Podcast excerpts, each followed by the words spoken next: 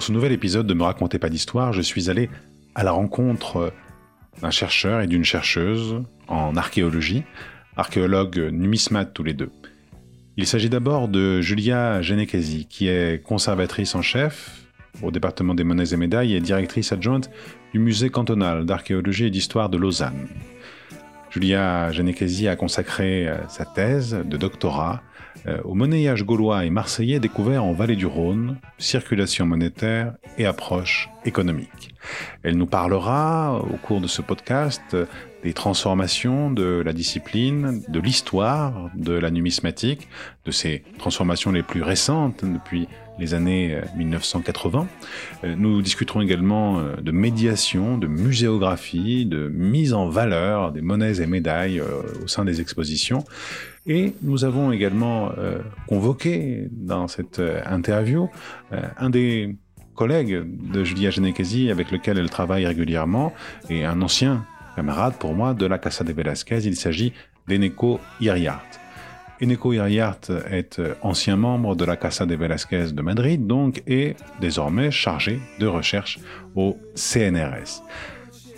Eneco Iriart a rédigé une thèse de doctorat à Bordeaux 3 sur les pratiques économiques et monétaires entre l'Èvre et la Charente, 5e siècle, 1er siècle avant Jésus-Christ. Cette interview croisée va nous permettre de comprendre comment est-ce que nous sommes passés d'une approche purement numismate, de cabinet de curiosité, à une approche qui est beaucoup plus versée dans les sciences sociales, dans l'observation de la monnaie comme un fait social total, lié aux rituels, lié aux sociétés, lié au développement euh, des euh, agglomérations ouvertes, lié au marché également. Ces questions sont absolument passionnantes, elles sont aussi technique, nous vous proposons un ensemble de liens vers les travaux de Julia Genekesi et d'Eneko Iriart sur la page du podcast afin de pouvoir spatialiser un peu les phénomènes euh, que vous allez entendre être décrits. Au cours de l'interview, vous l'entendrez peut-être, de, nombreux ouvrages vous sont euh, conseillés, des ouvrages classiques, des ouvrages récents, parfois moins récents, et peut-être euh, un ouvrage revient souvent, notamment dans la bouche de Neko c'est celui David Graeber, très grand intellectuel qui est mort récemment, d'être 5000 ans d'histoire. Peut-être que nous, nous pourrions, je crois, en forme d'hommage, placer cette interview croisée sous ses auspices.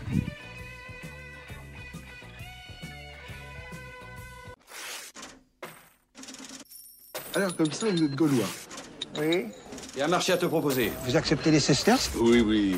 Achète, achète, achète n'importe quoi. Alors nous allons payer. Après tout, payons. Nous n'en mourrons pas. J'ai des dettes.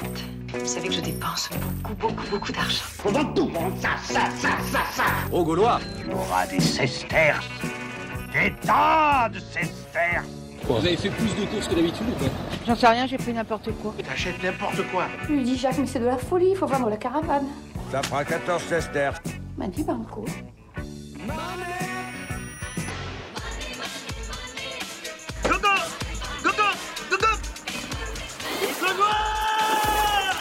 Gardez la monnaie.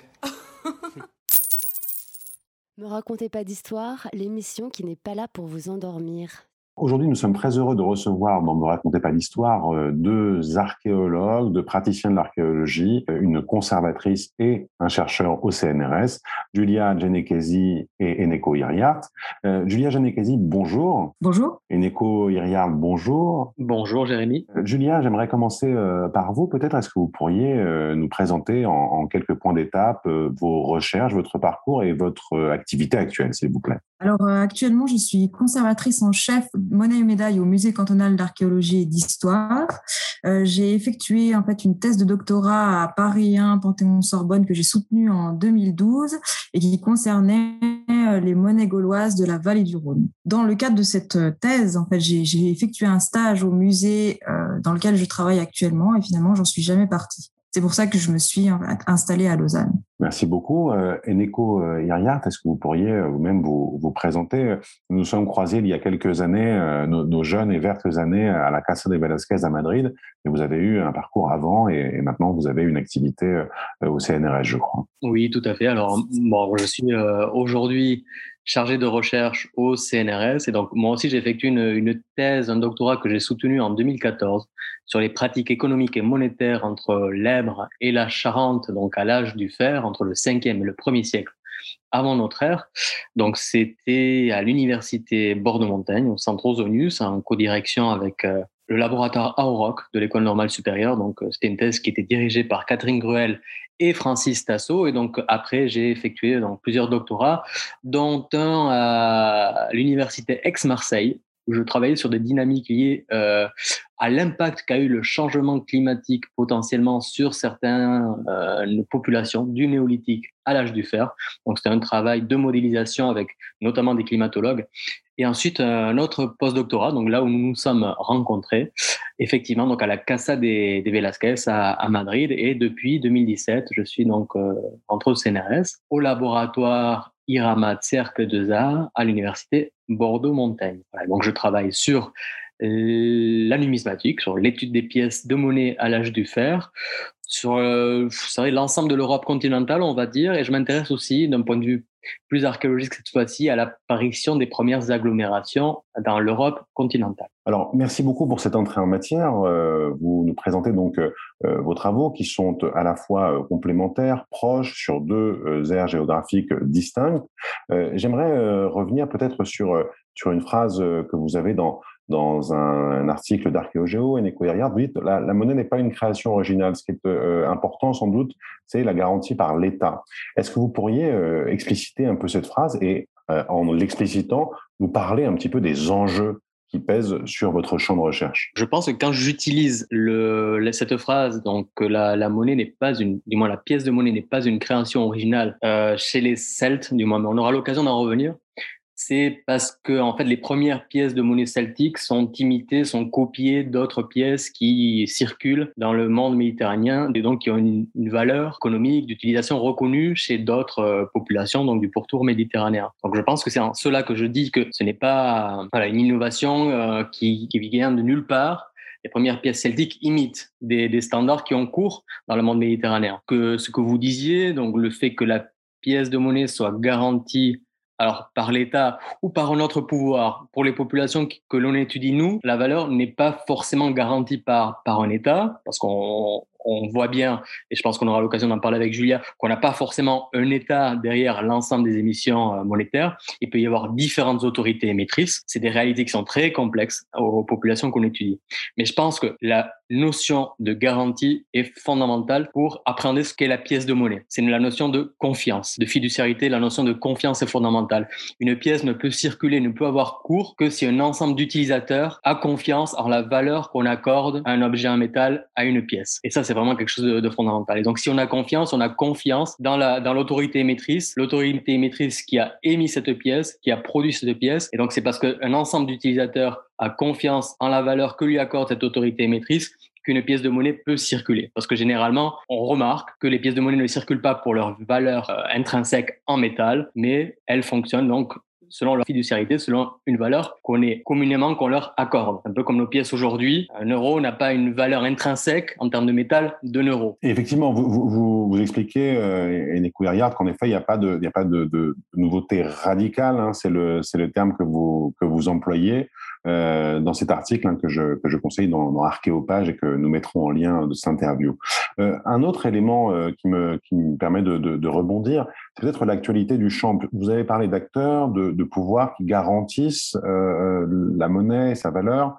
Euh, est-ce que vous pourriez nous parler un peu des débats autour de l'État, du marché et de l'utilisation de la monnaie dans l'Antiquité gréco-romaine, celtique également? C'est un débat un peu compliqué. Eneco, Julia, qui veut répondre? Alors, moi, je voudrais juste, euh, juste pour la période qui nous, nous concerne spécifiquement, c'est-à-dire les Celtes, parce que c'est quand même celle que, que je maîtrise le mieux. C'est vrai que pour nous, et c'est au cœur de la recherche actuelle, c'est toutes les questions qui sont liées au pouvoir émetteur, parce qu'on pensait jusqu'alors que c'était un schéma très classique qui prévalait même chez les Celtes, c'est-à-dire que c'était le peuple finalement qui lui-même était à l'origine de la frappe monétaire. Et on s'est rendu compte récemment, via les travaux notamment de Stéphane Martin, que c'était pas du tout le cas. Qu'en fait, on avait déjà, on imaginait déjà que c'était beaucoup, il y avait une multiplicité des situations, Mais j'ai l'impression qu'on avait tendance souvent à, calquer une situation euh, en numismatique romaine sur les peuples gaulois et on s'aperçoit que que c'est pas vraiment le cas. Que beaucoup de personnes peuvent être à l'origine des différentes frappes monétaires, que ce soit aussi bien des initiatives individuelles que même des sanctuaires ou des communautés ou énormément de, choses voilà qui s'accumulent aujourd'hui et on a beaucoup de mal à y voir clair et donc ça nous ouvre des portes pour la, recherche future. C'est extrêmement intéressant. Moi je parle juste pour pour les selles. C'est vrai qu'au niveau du marché, au niveau euh, gréco-romain, c'est beaucoup plus difficile cette fois d'avoir une vision. Et peut-être que toi, Eniko, tu voudrais ajouter quelque chose par rapport à ça. Euh, en français, on est un peu piégé par, par, par, la terminologie, par les vocables. Et souvent, il y a une assimilation entre monnaie et pièce de monnaie. Donc souvent, euh, contrairement à, l'anglais où on a une partition très claire entre coin, qui est la pièce de monnaie, et money, qui est, la, monnaie au sens large, euh, en français, c'est c'est pas le cas. Et donc c'est vrai qu'on a tendance aussi, bon, pas qu'en France, mais à faire de la pièce de monnaie un tout et quelque chose qui vient révolutionner euh, l'économie au moment au moment où elle apparaît. Et, je pense que c'est pas mal à l'heure actuelle de faire notamment. Euh, il y a une large historiographie. Hein, on peut on peut citer notamment Polanyi, mais plus récemment les travaux de, David Greber, le regretté David Greber qui nous a qui nous a quitté récemment. Et c'est intéressant de mettre tout ça en perspective dans une, histoire euh, très large. on peut aussi citer les travaux de Jean-Michel Servet, hein, donc qui sont vraiment précurseurs à cet égard, nous indiquent que bah, la, monnaie a une histoire mais pluriséculaire voire plurimillénaire avant l'apparition de la de la pièce de monnaie. Je pense qu'il faut poser les termes. Qu'est-ce qu'une monnaie? Une monnaie, donc on s'accorde euh, qu'elle a principalement trois ou quatre fonctions. Donc c'est une réserve de richesse, un instrument de paiement et un étalon de, valeur. Donc à partir de ce moment-là, euh, la monnaie peut revêtir toute une pluralité de euh, matérialité ou même d'immatérialité. Et on le voit bien aujourd'hui d'ailleurs, euh, la monnaie, ben, c'est quelque chose qui essentiellement est virtuel. Aujourd'hui, hein, on sait bien, on est dans un système où les échanges circulent essentiellement à crédit. Et lorsqu'on fait un, un, saut en arrière dans le temps, et donc c'est vrai que les travaux de David Graeber nous invitaient justement à, à adopter cette perspective. Imaginons par exemple les, tablettes mésopotamiennes, tablettes en argile, on a des, des, signes cunéiformes. Donc sur ces tablettes mésopotamiennes, en fait, on consigne des dettes pour la plupart. Et donc ces dettes, c'est des crédits, c'est euh, des échanges virtuels. On consigne des dettes. Ça veut dire que la plupart des, des temps, il n'y avait pas forcément quelque chose de matériel qui, qui, circulait dans les échanges ou une monnaie qui venait euh, pondérer chacun des échanges. Donc, on consignait des valeurs des crédits, des dettes. Et c'est donc ces, échanges de, de dettes, d'obligations qui circulent. Donc on est dans quelque chose de, de, totalement de virtuel. Voici déjà il y a 5000 ans.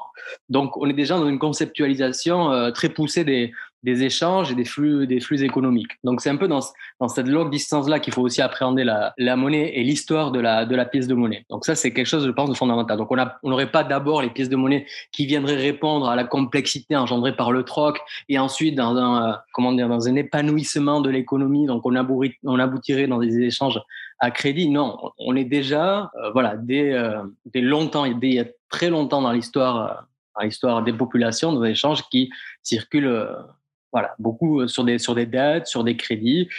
Et c'est quelque chose aussi qui a, qui a, bien été travaillé, notamment par, par Moss, donc ces, ces systèmes de dons et, et de contre-dons notamment. Alors vous, justement, vous l'avez vous l'avez montré euh, et, et l'un et l'autre, euh, on est sorti en termes d'histoire de l'archéologie d'un intérêt un, un peu de, de, de curieux, d'amateur pour la numismatique, pour véritablement faire entrer l'étude de la monnaie, des monnaies, euh, dans une histoire sociale, une anthropologie des populations, des transferts, des hybridations de modèles.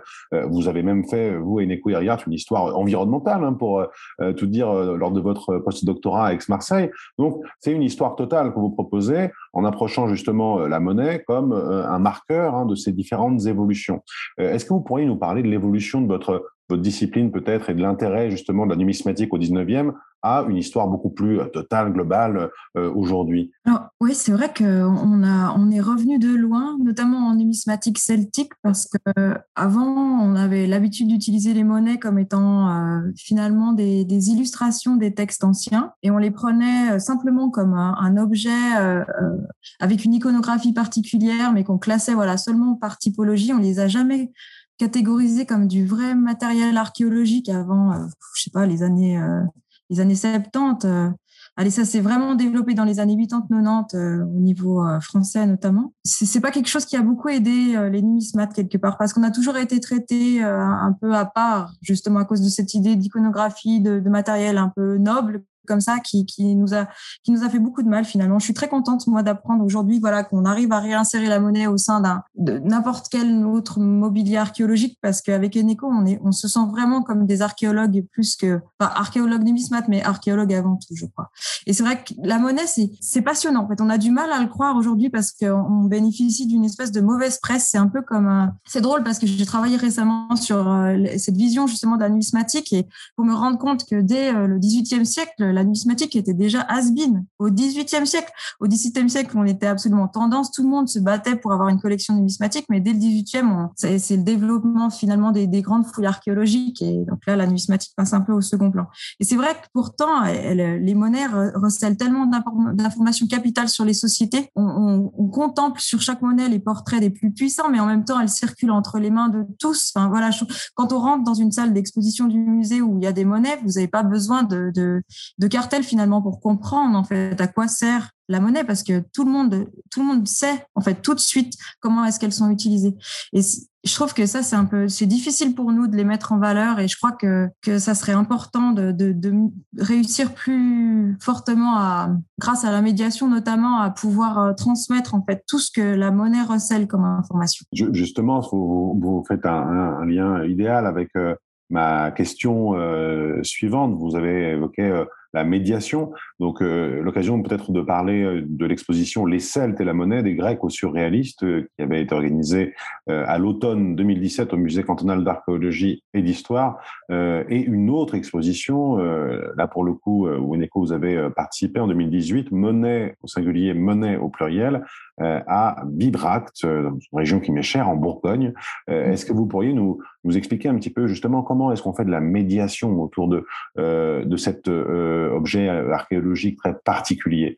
Euh, quelles sont les exigences de la médiation et les différences justement avec d'autres matériaux archéologiques? Alors, je crois que l'enjeu en fait principal qui réside pour la médiation de la monnaie, c'est déjà comment la voir d'une bonne façon.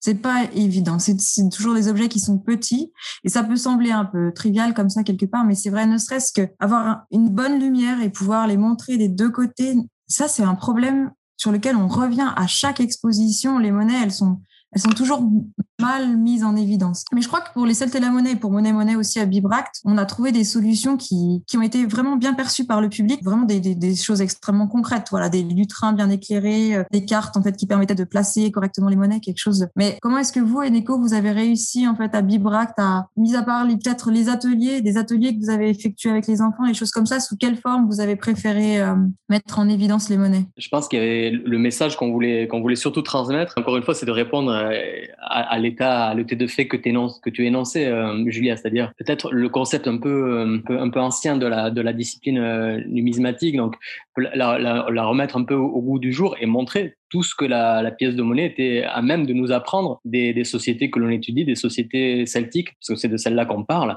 Et je pense qu'il y a un aspect fondamental, c'est à dire, c'est que ces sociétés ont très peu écrit sur elles, déjà d'une part. Donc, ce que l'on sait essentiellement d'elles, c'est ce que nous relatent les auteurs, euh, les auteurs gréco-latins. Et donc, là, l'archéologie et donc l'ensemble du, du, mobilier archéologique est fondamental parce que c'est lui qui va, et des, des données archéologiques de manière générale, c'est elles qui vont nous donner donc les informations directes sur euh, comment est-ce que les populations vivaient, comment est-ce qu'elles échangeaient, comment est-ce qu'elles ont évolué. Donc c'est là où la, documentation archéologique est fondamentale pour appréhender ces, sociétés-là. Et c'est là où maintenant donc l'étude des pièces de monnaie avec ce regard d'archéologue est aussi fondamentale parce que la pièce de monnaie c'est un des indicateurs les plus objectifs pour essayer d'appréhender les, les, sociétés, les sociétés celtiques.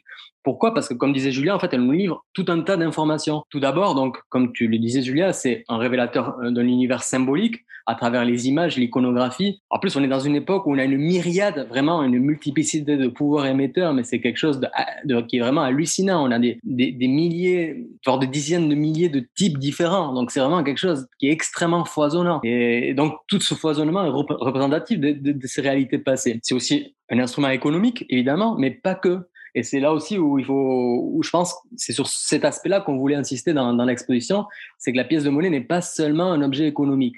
On a tendance à, à voir celui-là ou instantanément, instinctivement à penser à celui-là.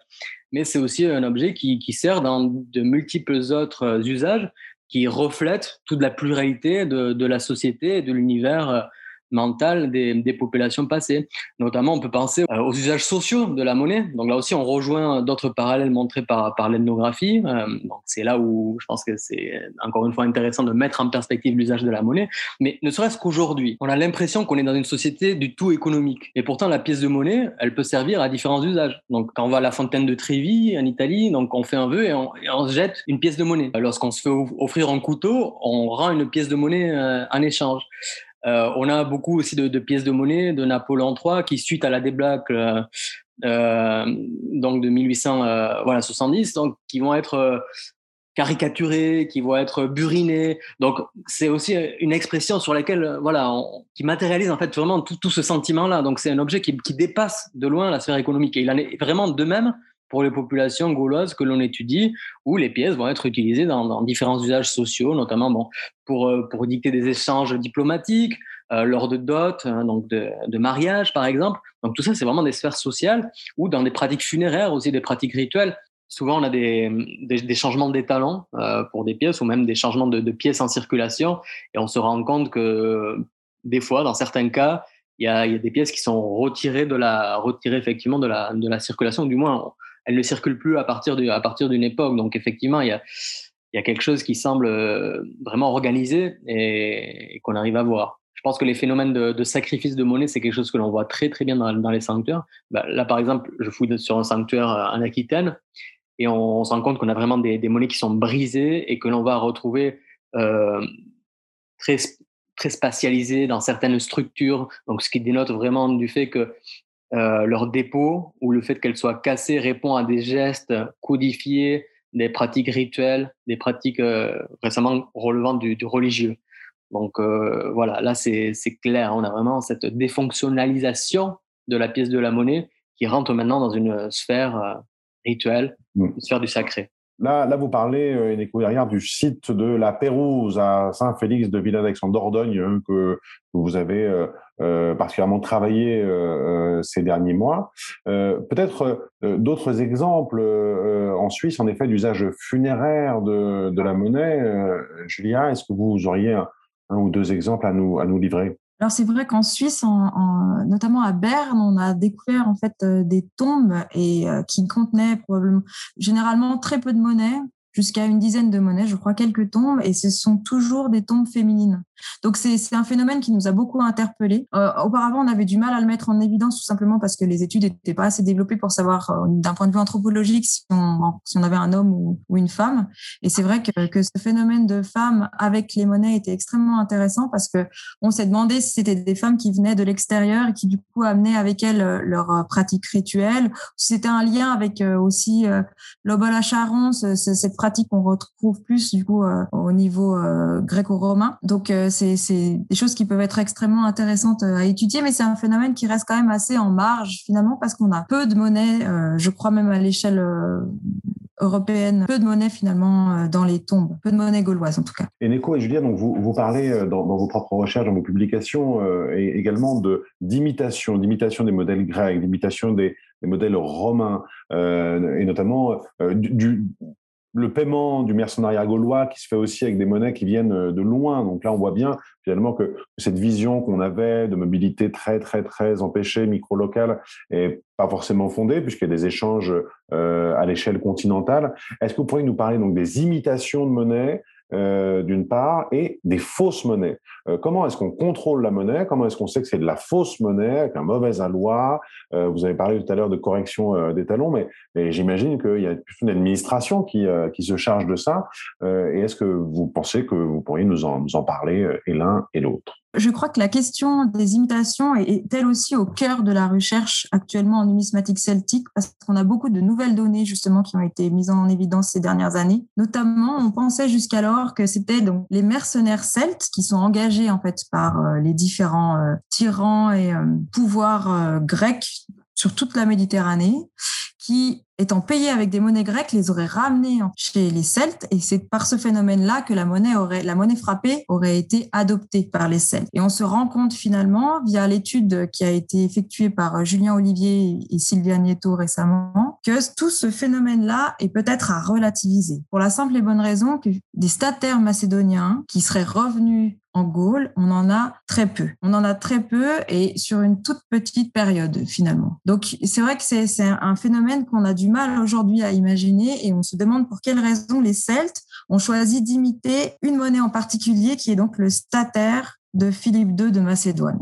Ça, ça nous semble assez fou, en fait, aujourd'hui. C'est comme si nous, on décidait de... C'est comme si on n'avait pas de monnaie. Partons de ce, de ce principe-là, on n'a aucune monnaie en circulation et on décide tout à coup de choisir euh, la monnaie, le dollar américain ou, euh, je sais pas, la monnaie du Pérou comme modèle. Et à partir de là, on frappe nos propres monnaies. Ça nous semble assez dingue. Et c'est vrai que on pensait jusqu'alors, voilà, que ce phénomène de mercenaires qui arrive nous semble être vraiment un, bon schéma et on, on le relativise encore aujourd'hui. Ce qui est intéressant, c'est que justement cette qui, euh, entre la fin du IVe siècle et surtout le IIIe siècle avant notre ère, qui couvre en fait ce phénomène qui couvre euh, quasiment l'ensemble de l'Europe continentale, depuis la mer Noire jusqu'à l'Atlantique, où donc euh, voilà au IIIe siècle avant notre ère, ces populations qui avant n'avaient jamais émis de, pièces de monnaie, alors que la pièce de monnaie est quand même une innovation qui est connue dans le bassin méditerranéen à partir de, la fin du 7e siècle avant notre ère, donc au IIIe siècle avant notre ère, donc plusieurs siècles après, les populations grecques avec qui pourtant ces populations celtiques ont des contacts, euh, échangent.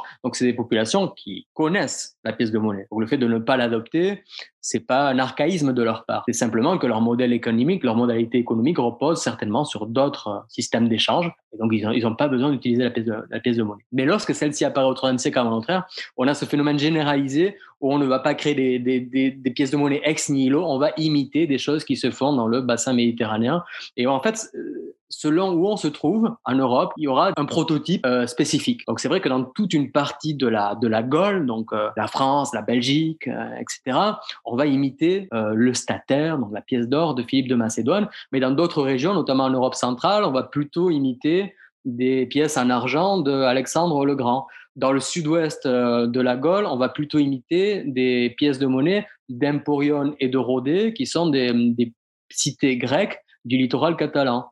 Euh, autour de la vallée du Rhône ou dans le nord de l'Italie, on va plutôt imiter des, des drachmes et des oboles euh, de Marseille, donc des pièces en argent de, de Marseille. Donc c'est vrai que ça dessine euh, des, des, grandes, des grands territoires où suivant où on se trouve, ben, on va choisir tel ou tel prototype. Et c'est vrai qu'on se demande pourquoi. Et donc, on n'a pas forcément toujours la réponse, mais ça doit toucher donc à la fois à des facteurs d'ordre socio-économique, mais aussi des facteurs d'ordre, symbolique. Donc, le fait de choisir notamment le, le de Philippe de Macédoine, celui dont Julia parlait tout à l'heure, et les travaux de Sylvia Nieto-Pelletier et de Julien Olivier le montrent bien, le revers de ces pièces montre un char à deux chevaux, donc un bige qui est conduit par un orige, et on sait l'importance symbolique des chevaux d'une part, mais aussi des chars dans l'imaginaire celtique.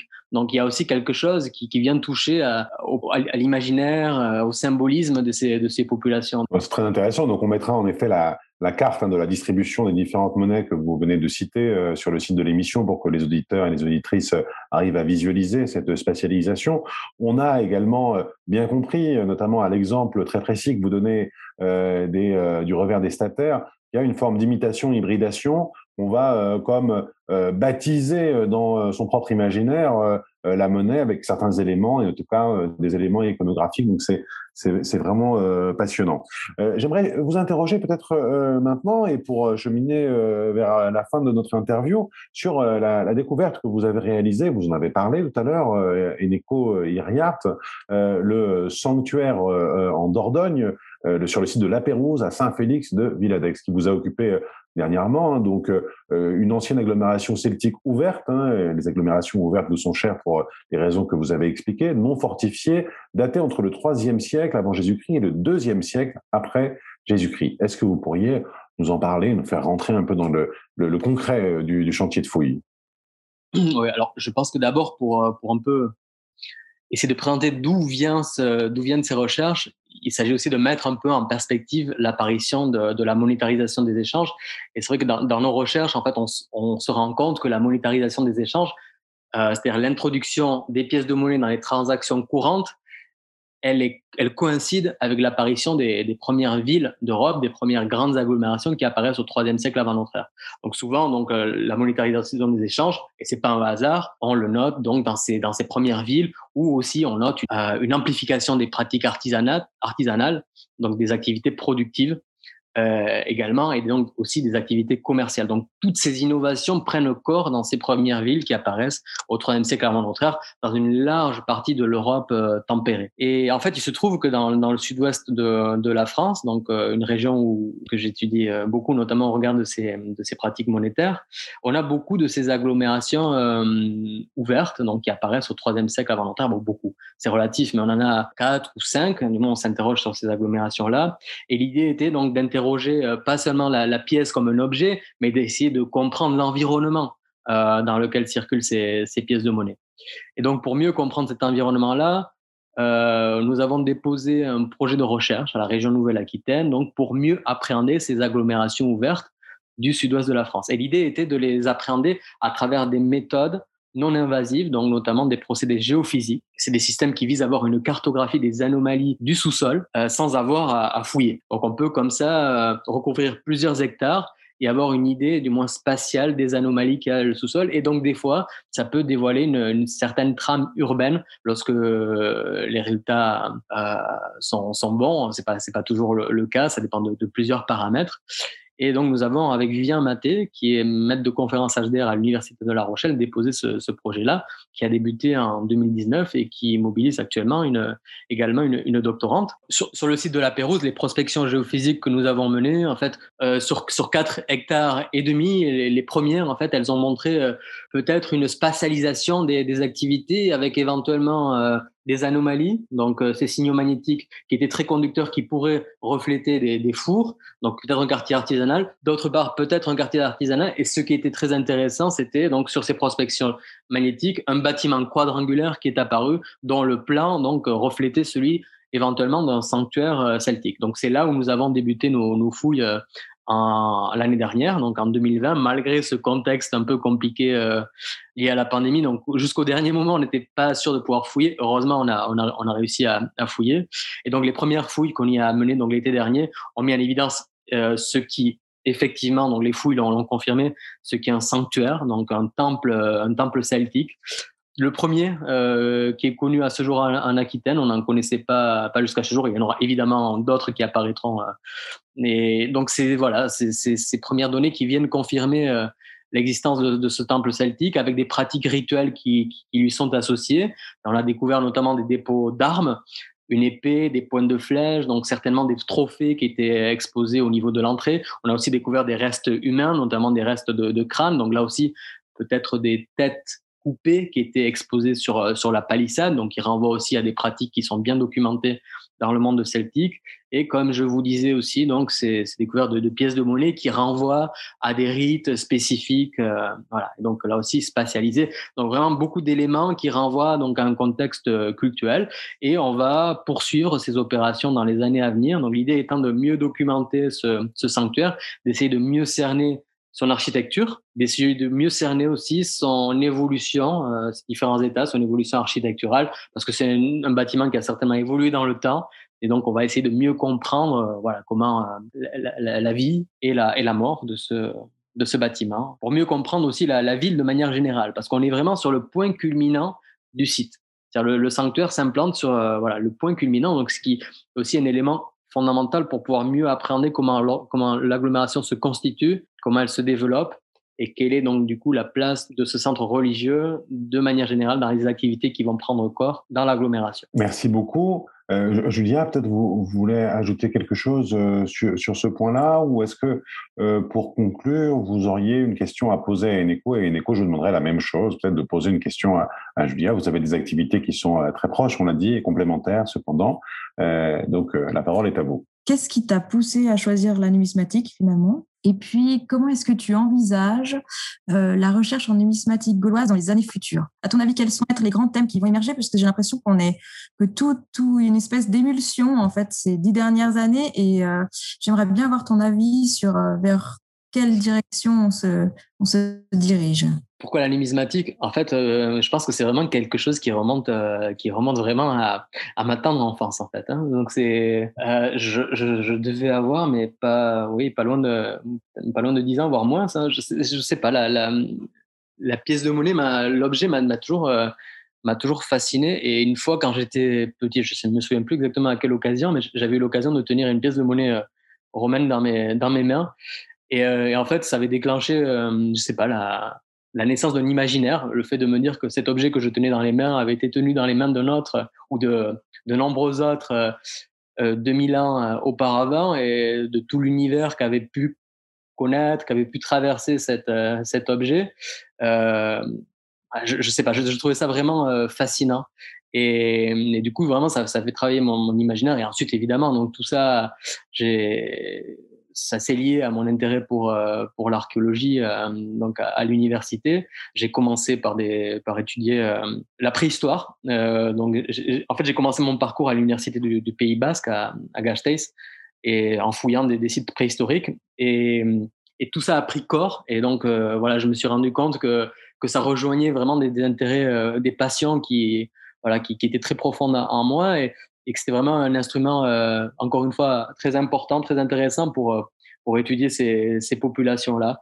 Et, c'est voilà, c'est un peu comme ça que j'en suis venu là que j'ai poursuivi et que j'en ai fait aujourd'hui mon, métier. Moi, je pense qu'un des grands, euh, un des grands enjeux du futur pour pour la numismatique, je pense que ça, ça, va notamment passer par par les bases de données. Je dirais peut-être pas par les big data, mais en tout cas par les bases de données, parce que parce qu'en fait, la pièce de monnaie euh, dans le monde celtique, mais pas que, dans le monde romain, dans le monde grec et dans d'autres sphères, c'est c'est des, des, milliers, des dizaines de milliers, voire des centaines de milliers, voire des millions de, données en fait, hein, parce que notre travail il repose sur ça essentiellement. On fabrique des bases de données et, et toutes ces données que l'on que l'on amasse, on les fait interagir entre elles à travers des statistiques, des cartographies, des analyses spatiales, euh, parce qu'à partir du moment où on brasse tellement de, données, euh, voilà, on est obligé de faire appel à ces, à ces nouveaux outils. Donc euh, forcément, ça passera par, par le développement, je pense, de, de bases de données, par l'exploitation statistique de, de, toutes ces, de toutes ces données-là, évidemment. Je pense que c'est vraiment un, un, des principaux enjeux, enjeux futurs. Je pense aussi que l'un des enjeux, peut-être pour la numismatique celtique, c'est, je sais pas, une ouverture vers la, vers la diachronie. Euh, moi, c'est quelque chose en tout cas qui, qui m'intéresse. Pas seulement euh, donc l'évolution de l'histoire euh, monétaire de la, de la pièce de monnaie. Et donc, quand, par exemple, avec les travaux que Stéphane Martin a pu déjà commencer à développer en regardant donc, largement entre l'époque gauloise et l'époque romaine, comment les choses évoluent, mais aussi avant, je pense, avant l'apparition de la, de la pièce de monnaie, donc avant le troisième siècle avant notre ère, regardez au premier âge du fer ou même à l'âge du bronze. Euh, et ça revient un peu à ce qu'on disait en, en, début de, en début d'émission, c'est-à-dire que je pense que les premières pièces de monnaie, elles n'intègrent pas des échanges monétarisés. Elles servent à dicter certaines pratiques sociales. Et donc, comme, comme ce que vous évoquiez tout à l'heure, hein, donc Jérémy, donc voilà, donc c'est ces pratiques sociales. Hein, donc, euh, la pièce de monnaie est un outil de reproduction sociale comme pourraient l'être d'autres objets avant l'apparition des, des, pièces de monnaie. Je pense que l'archéologie, euh, on, va, on, va on va tendre vers ça, nous montrera peut-être, donc si, si, on, si on arrive à l'interpréter, ou au contraire, si on l'infirme, mais en tout cas, qu'il y a pu exister d'autres objets euh, avant l'apparition de la pièce de monnaie pour dicter donc certaines certaines pratiques sociales. Donc c'est dans ce voilà dans ce dans cette longue histoire diachronique, je pense qu'on peut aussi interpréter euh, les usages de la pièce de monnaie, voilà, en réfléchissant sur les usages monétaires avant la pièce de monnaie et peut-être même plus au-delà dans le temps. Hein, donc, euh, je remonterai peut-être pas jusqu'au néolithique, voire au paléolithique, mais pourquoi pas On sait qu'il y a certains travaux qui commencent à, à s'intéresser. Hein, donc, évidemment, on n'est pas dans les usages que l'on connaît aujourd'hui. Certains usages, en tout cas, pourraient faire écho à des pratiques que nous dévoilent euh, des études ethnologiques notamment, donc hein, sur, certaines pratiques sociales. Et je pense que ça serait intéressant de, de réfléchir là-dessus. Et pourquoi pas faire appel aussi à d'autres sciences, comme les neurosciences, par exemple, aussi pour essayer de voir quel mécanisme l'utilisation de certains outils donc euh, peut, peut inférer donc sur nos mécanismes neuronaux, par exemple. Je pense que ça serait intéressant aussi comme piste à, à creuser pour l'avenir. Julia, oui, moi aussi j'aurais j'aurais une voire deux questions pour vous. Donc d'une part, euh, quel est le regard que bah, que tu poses donc sur sur l'évolution de de la de la discipline? Et aussi euh, qu'est-ce que l'on peut faire en tant que, que chercheur, euh, que numismate, qu'archéologue pour, pour diffuser nos savoirs, pour aussi rendre plus sensible un large public aux problématiques qui sont les nôtres.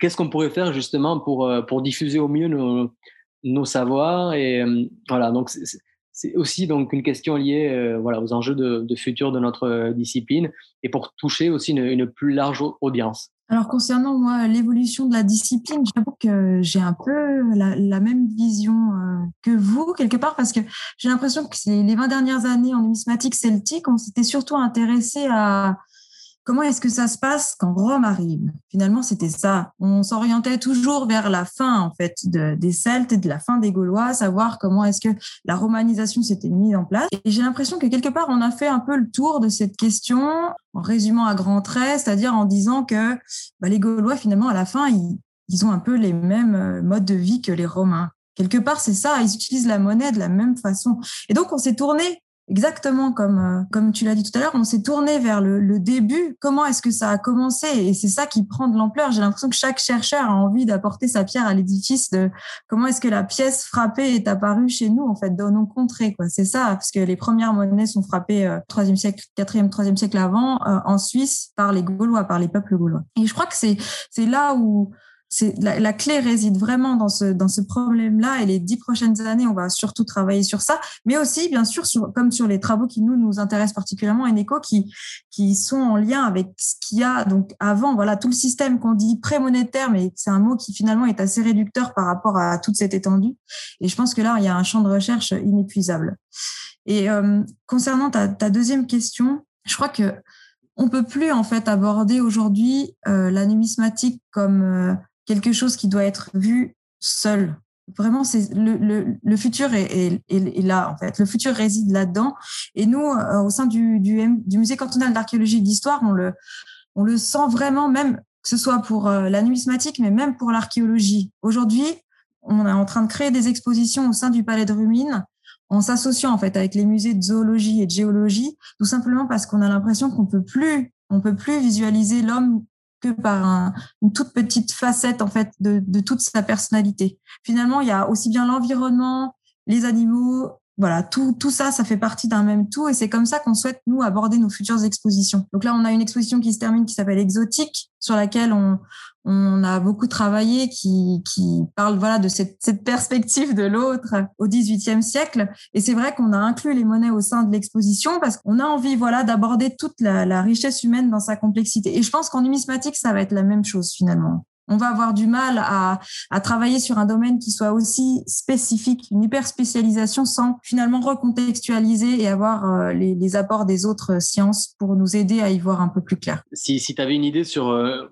l'importance sociale peut-être du... dire comment est-ce qu'on pourrait décloisonner un peu les, savoirs euh, Quelle est l'importance peut-être de ces, de ces disciplines, de l'archéologie, euh, de la numismatique dans le monde actuel, euh, qui est traversé par, euh, par de nombreux euh, chamboulements. Euh, Je pense que c'est important de, de remettre le, ce que l'on fait, de le reconnecter de manière plus générale euh, au sein de la société parce qu'on ce qu'on fait on le fait pas uniquement pour euh, pour nous ou pour notre communauté. Donc comment tu tu, tu, tu vois cet enjeu euh, de futur qui, qui, qui est le nôtre? Alors c'est pas une question évidente. J'avoue que là pour moi décloisonner je crois que c'est c'est un, un peu c'est extrêmement important finalement.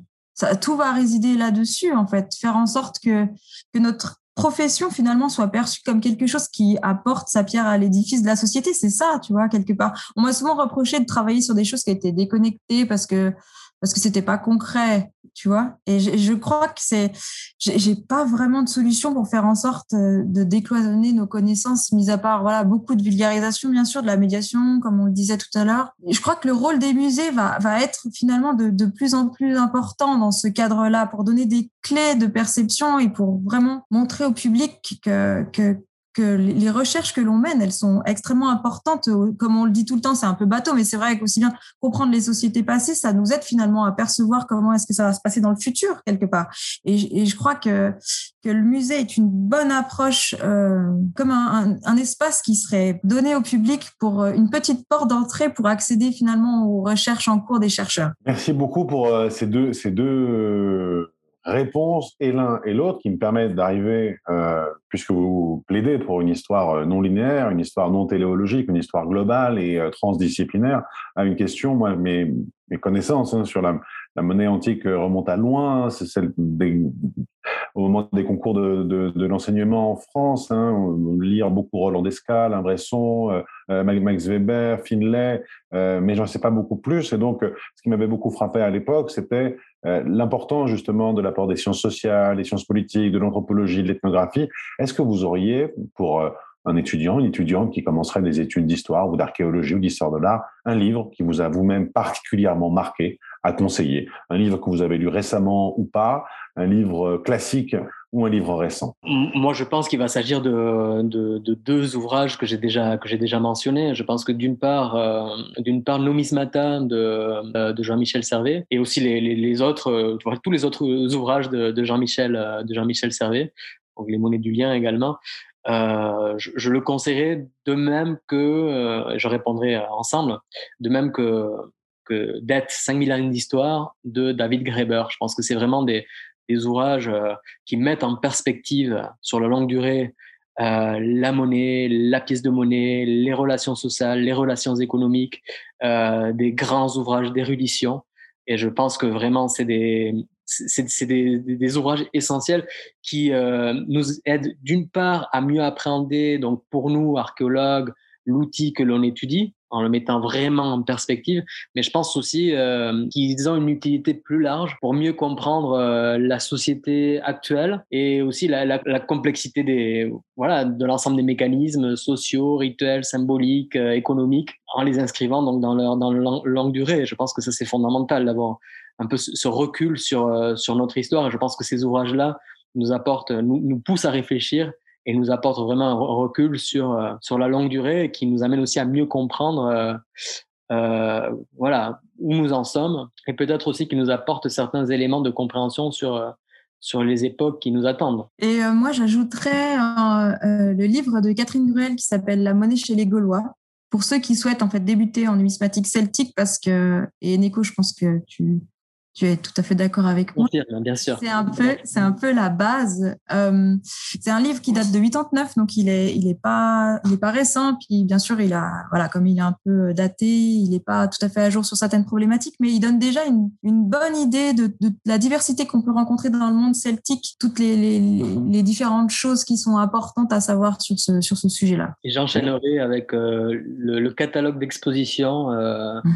les Celtes et la monnaie, donc l'exposition que vous avez, euh, dont tu es le, le, la commissaire avec euh, avec Lionel Pernet. Donc justement, c'est, je pense, au jour d'aujourd'hui, c'est vraiment un ouvrage euh, indispensable pour pour appréhender la, la numismatique euh, celtique avec toute sa complexité. Donc je pense que vraiment vous faites un point quand qui va jusqu'au regard des surréalistes et notamment d'André Breton sur sur la numismatique celtique. Donc c'est, je pense que c'est un ouvrage très complet et je le conseillerais à à, tous nos, auditeurs. En tout cas, il me reste à vous remercier euh, beaucoup pour euh, avoir répondu à ces questions. Vous vous êtes reposé vous-même des questions et puis ces conseils de lecture fondamentaux euh, qui seront très utiles. On, on, redonnera les liens vers ces ouvrages et puis on essaiera d'illustrer le mieux possible, en tout cas avec des cartes et quelques exemples, notamment de Stater, les propos que vous avez tenus. Merci beaucoup, Julia Genekesi, et merci beaucoup, Eneko Yariart. Euh, on vous retrouve en très peu de temps sur Me racontez pas d'histoire. Merci. Merci beaucoup. Merci. Je possède des thunes. Je suis à l'aise financièrement. Je ne me plains pas. Les affaires marchent en ce moment. Ouais. Et du coup, du coup, j'achète des trucs. Et les gens voient que j'ai des trucs. Ils disent putain, il a des trucs. Et moi aussi, je voudrais des trucs. Et du coup, je suis content.